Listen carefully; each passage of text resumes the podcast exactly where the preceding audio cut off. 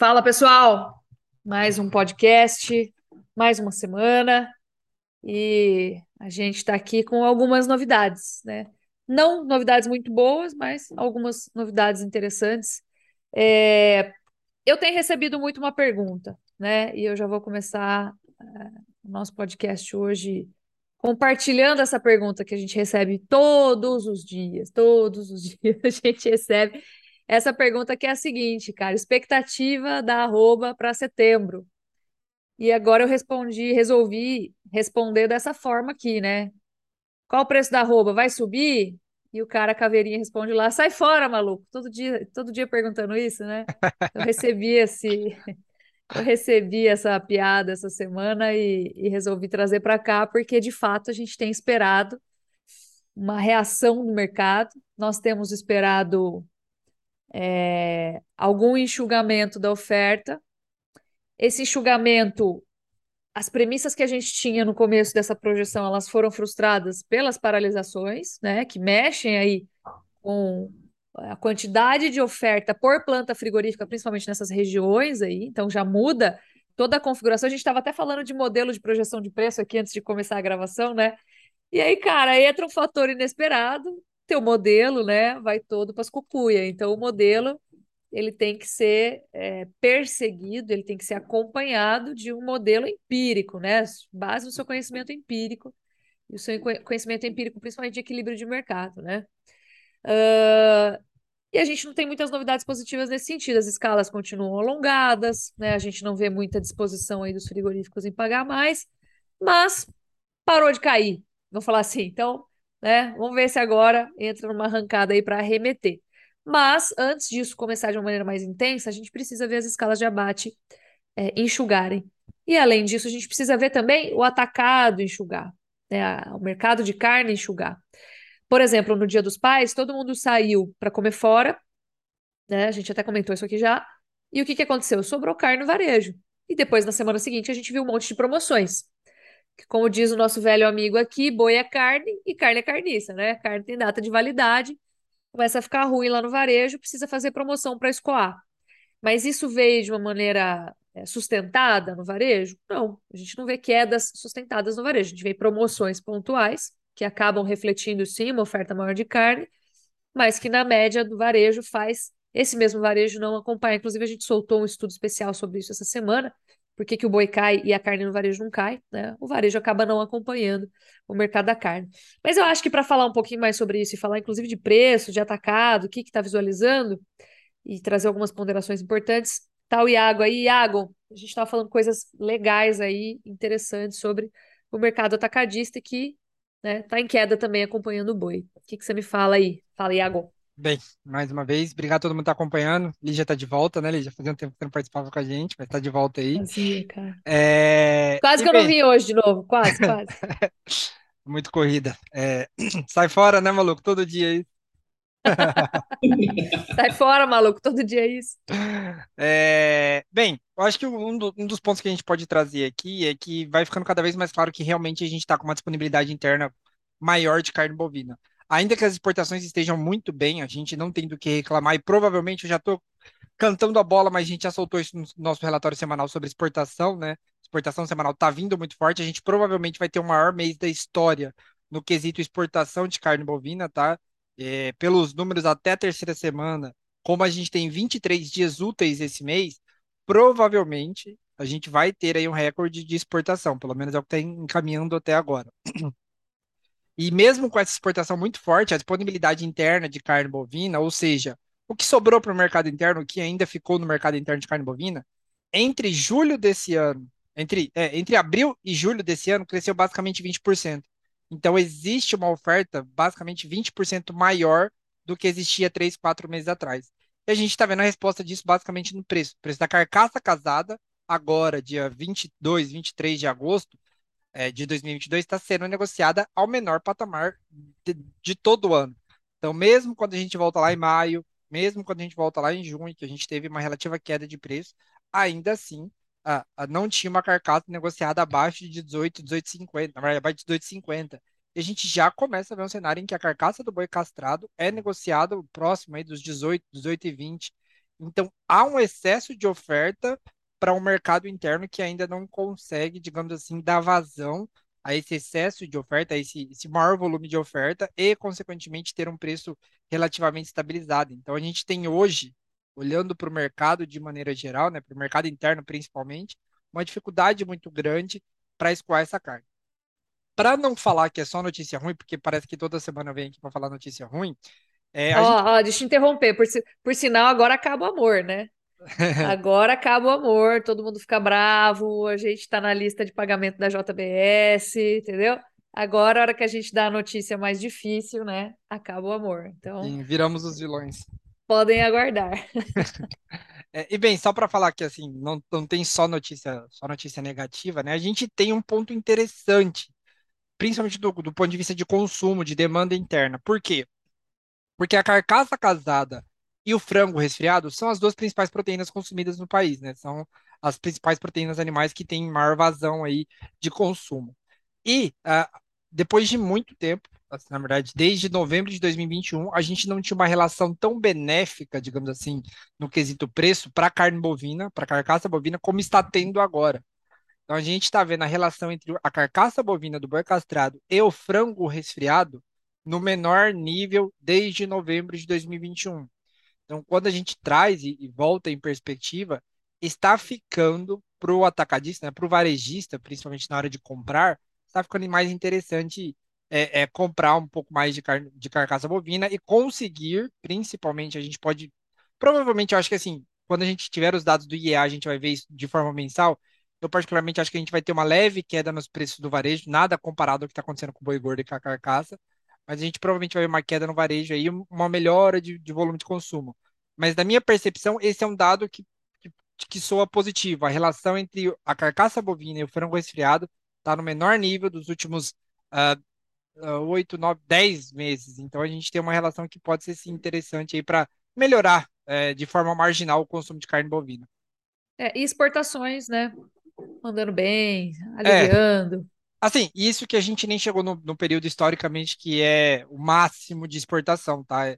Ah, e acho que um dado super interessante que vai estar também no nosso relatório de recomendação é porque a gente está trabalhando com um pessimismo que parece que vai durar até o final do ano, que não vai ter aumento de consumo interno, que a oferta vai continuar eh, grande ou vai continuar nesse mesmo nível, digamos assim, e o preço não vai melhorar. Por que que isso talvez seja, assim, eu acho que é um dado interessante para a gente pontuar aqui. Historicamente, o índice de volume de vendas no varejo cresce em torno de 21% entre novembro e dezembro. Por quê? Festas de fim de ano. Então, o volume de vendas, historicamente, cresce em dezembro. Por que, que a gente não está considerando isso quando precifica o boi gordo? A gente não, né? A B3. Por que, que os operadores não estão considerando isso quando, tá, quando a gente olha para a B3? Por pessimismo, por achar que a oferta ainda vai continuar elevada, os preços não vão se recuperar. Mas olhando para a demanda interna, a gente tem um cenário mais positivo que o atual, pelo menos.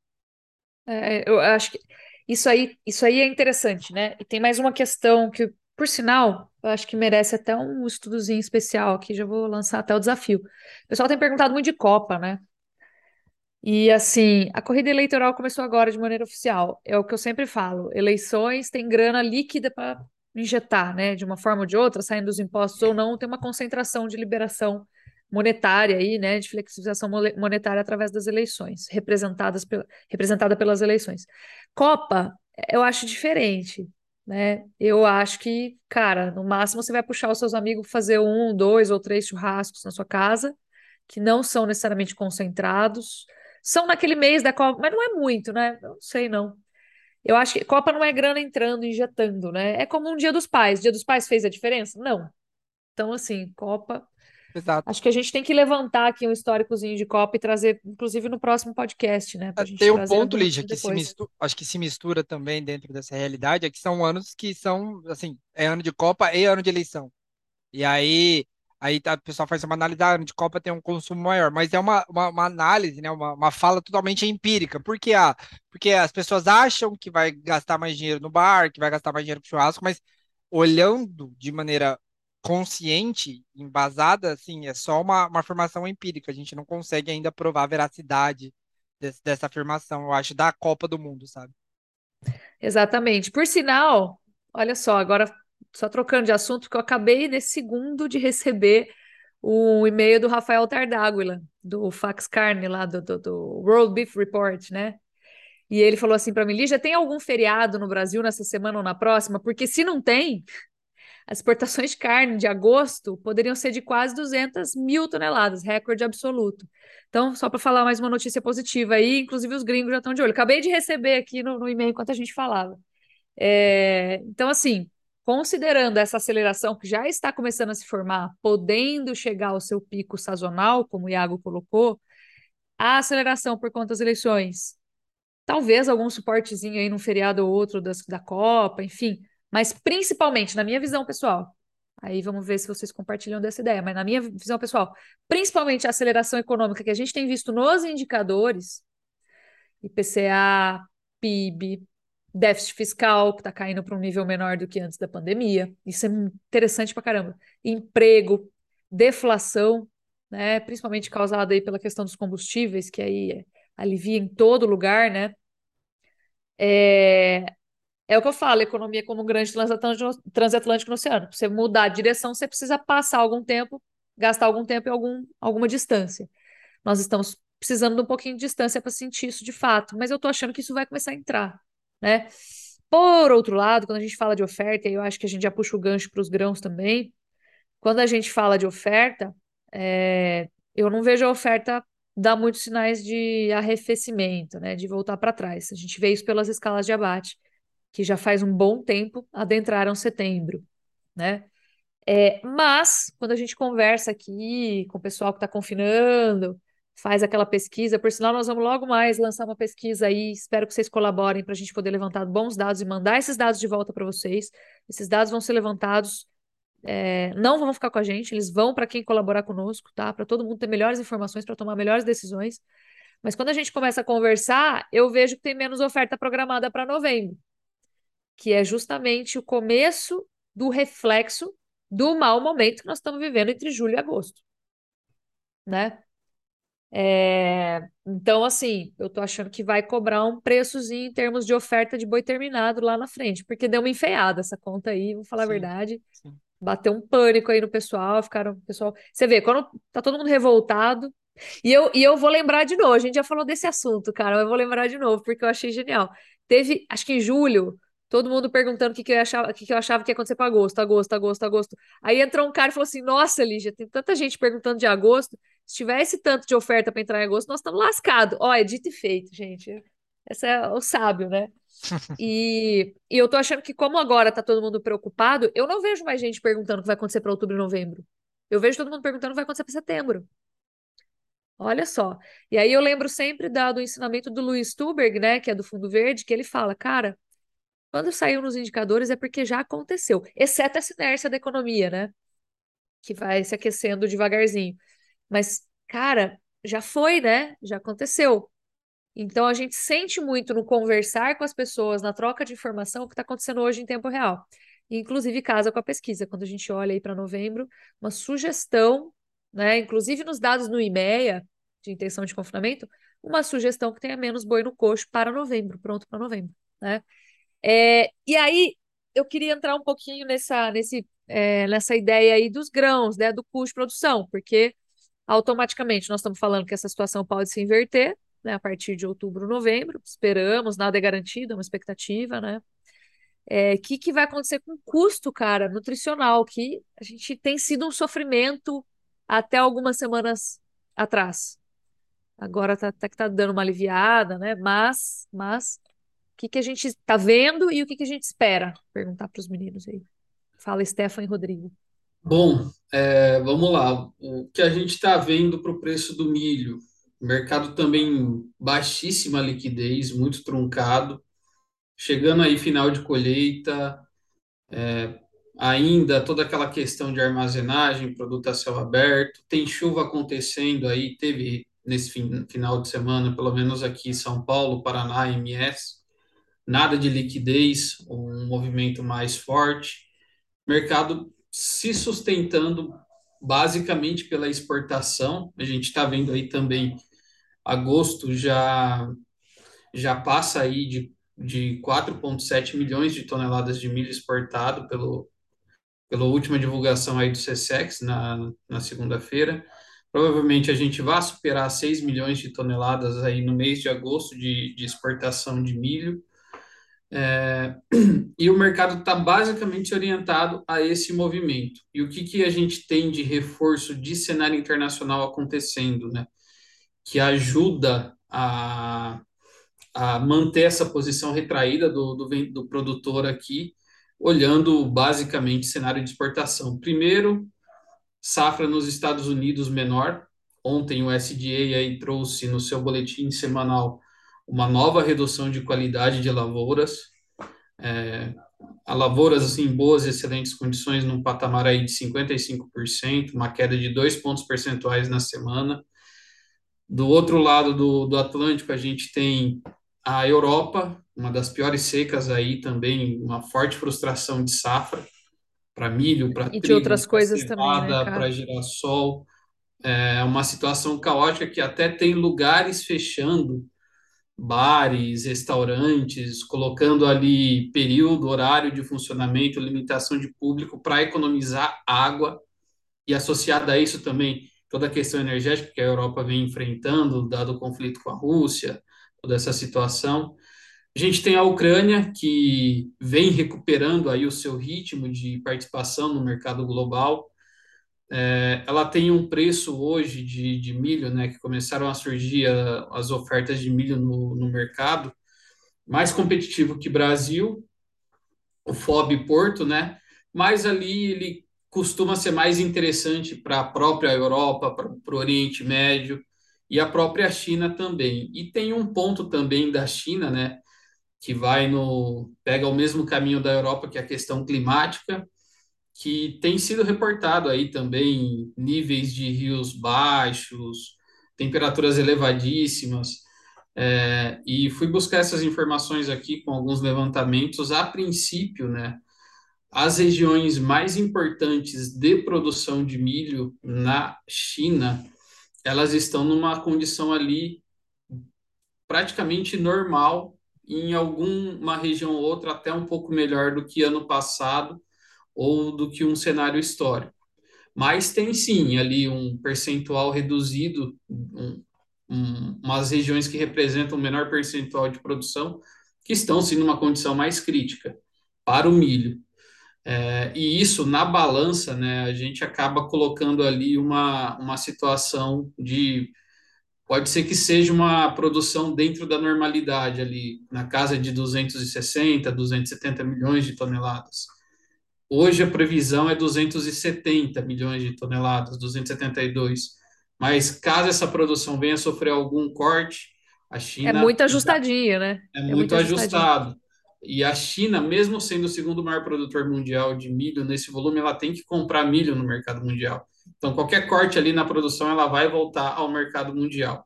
E também é, entra esse destaque para a soja, né? A soja lá na, lá na China é menos de 19 milhões de toneladas, mesmo assim, é, qualquer corte na produção que é pequena, ela vai abrir um gap ali que ela vai ter que buscar soja no mercado internacional.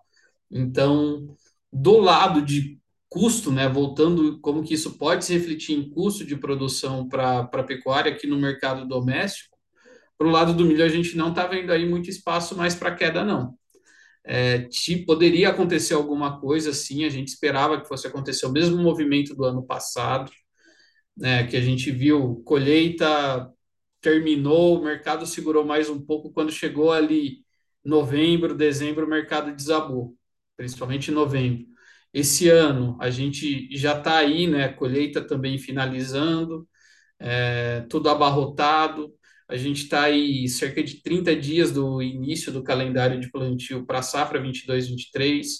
Paraná e Rio Grande do Sul já começou a plantar milho da, da safra 22-23. Ainda não tem assim as expectativas iniciais, né, as estimativas para a safra de verão de milho mas a gente já está com o calendário iniciado. Então, se a gente tiver algum movimento aí, surpresa, né, é, que pode acontecer para o mercado do milho, é, seria uma possibilidade de acomodação lá para novembro, lá para dezembro, depender de condições climáticas. a depender da continuidade da Ucrânia nas exportações e dessa definição de safra nos Estados Unidos que está acontecendo agora, né? A gente tem essa semana o Crop Tour Pro Farmer, que é o mais famoso lá dos Estados Unidos, que ele tem, quando sai aí, acho que mais para o final de semana, sai as previsões de produtividade para a soja e para o milho. Normalmente, essas previsões que o Crop Tour indica, ela tem uma correlação fortíssima com a produtividade final que o SDA indica, aí da ordem de 97%, 98%. Então, vamos Bem ter aí, preciso. então vamos ter aí ao, durante essa semana uma justamente essa definição aí para a safra norte-americana, que conse- consequentemente vai acabar impactando números aqui no Brasil.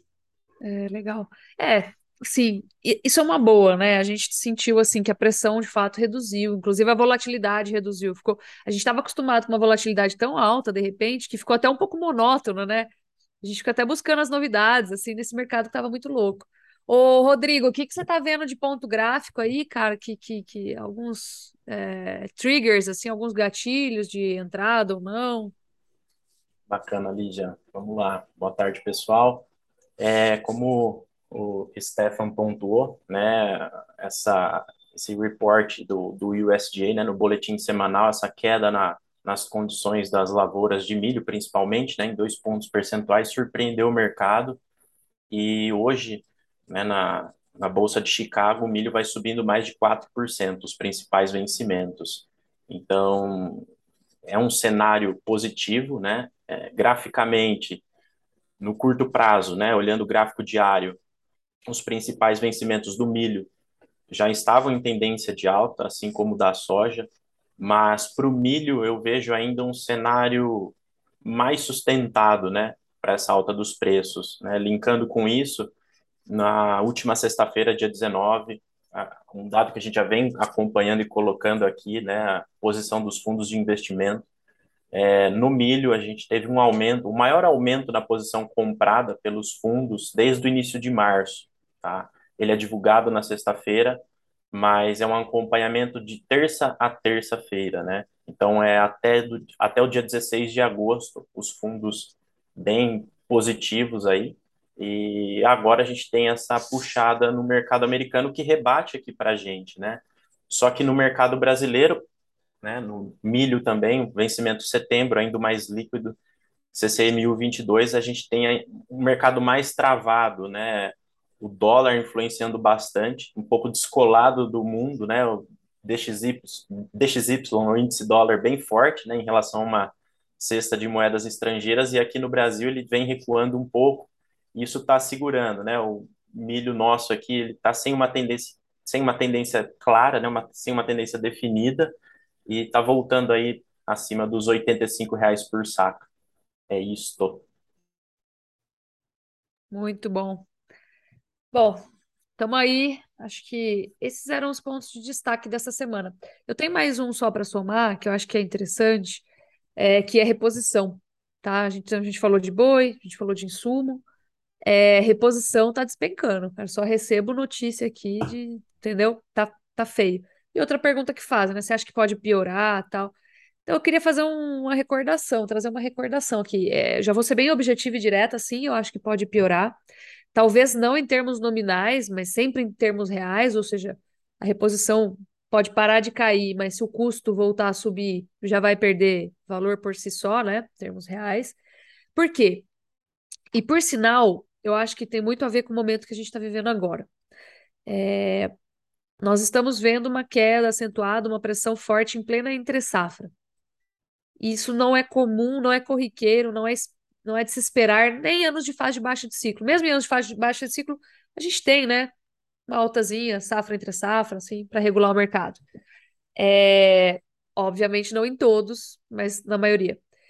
E o que que acontece? A gente teve uma retenção de fêmeas tão intensa que eu acho que ela está cobrando um preço que a gente não esperava, a gente não estava acostumado a ver. A gente teve o menor abate proporcional de fêmeas da história aí é, na temporada retrasada, né, que foi 2020. 2021, Lígia. 2021, desculpa, Isso. obrigada pela correção. Então, 2021. É, e a gente tem essa conta para pagar. Então, eu acho que pode piorar sim, e eu acho que o fato de esse começo de fase de baixa de ciclo estar vindo tão intenso já responde, já, já é uma resposta a essa retenção que a gente teve fora da, da média, né? A gente chegou a bater 27% de fêmeas. Olha só. Pra vocês terem uma ideia de contraponto, fase de liquidação é 47, 48% de fêmeas no abate. Fala, desculpa. É, acho que só para colocar em números, assim, preço do bezerro em reais por quilo, né, o segundo indicador CPEA, é, entre a máxima que foi em abril do ano passado e, a, e o preço atual, ele já caiu 24, 25%, para ser mais exato. Se eu volto no, no, último ciclo, de entre a máxima e a mínima, tá, que foi 2015 e 2017, o preço do bezerro em reais por quilo, ele caiu 30%. Então, acho que isso dá uma base. A gente até falou numa aula nossa, acho que você deixou o gatilho durante um stories, e aí eu trouxe na aula sobre como projetar preços, como a gente faz isso lá na plataforma da, da escola de mercado. E aí eu trouxe em perspectiva o que aconteceria com o preço do boi gordo. E o que, que aconteceu em 2015 e 2017, né, entre a máxima e a mínima, e o que poderia acontecer agora se repetisse o que aconteceu lá em 2015 e 2017. Basicamente, o preço do boi gordo poderia sair de um patamar máximo, que ele bateu 340 ali no início desse ano, e poderia voltar, respeitando a mesmo, o mesmo padrão de desvalorização, poderia voltar para a média de 270 reais. Então, assim, não é que vai repetir, mas a história rima, né? A gente já está vendo a queda acontecer agora. Em teoria, se repetir o padrão do passado, pode cair ainda mais. Tá, beleza. Acho que isso é um ponto importante. E as tais perguntas, né? O que, que eu faço? Reponho agora, engordo, termino? Olha, gente, agora é operação de tiro curto. Se você comprar bezerro agora, ou até no começo do ano que vem, daqui, cara, 18 meses, né? Você vai vender esse animal, mais 20 meses, 20 e poucos meses, ainda a gente provavelmente ainda esteja na fase de baixo do ciclo. Então agora é operação de tiro curto. Como que faz, né, para saber como que eu classifico essa operação de tiro curto? Ah, é o necessário para engordar esse animal, trazer esse animal para a fazenda, girar ele e entregar ele o mais rápido possível que, que isso permite? Por que, que eu estou focando nisso? Porque nesse tipo de operação, eu tenho mais domínio do resultado dela do que se eu comprar um bezerro e tiver que vender daqui 20 meses terminado. Tá entendendo? Ou mais de 20 meses, às vezes, né? 24 meses. É...